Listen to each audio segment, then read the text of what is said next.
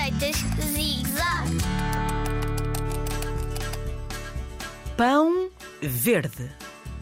Agora que estamos na primavera, o que me dizes a comermos um pão da cor da natureza?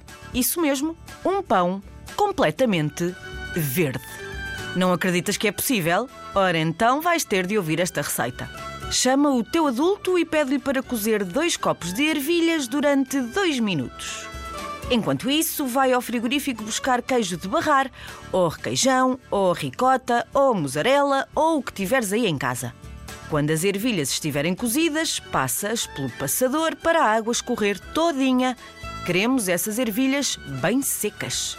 Agora põe as ervilhas num copo de plástico fundo ou na liquidificadora, se por acaso tiveres uma.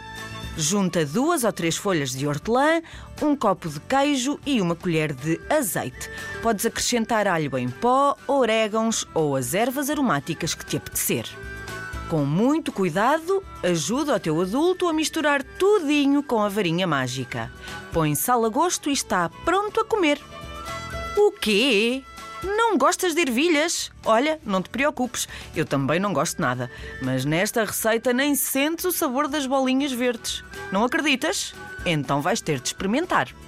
Agora é só barrar o teu pão com esta bela pasta verde e voilá!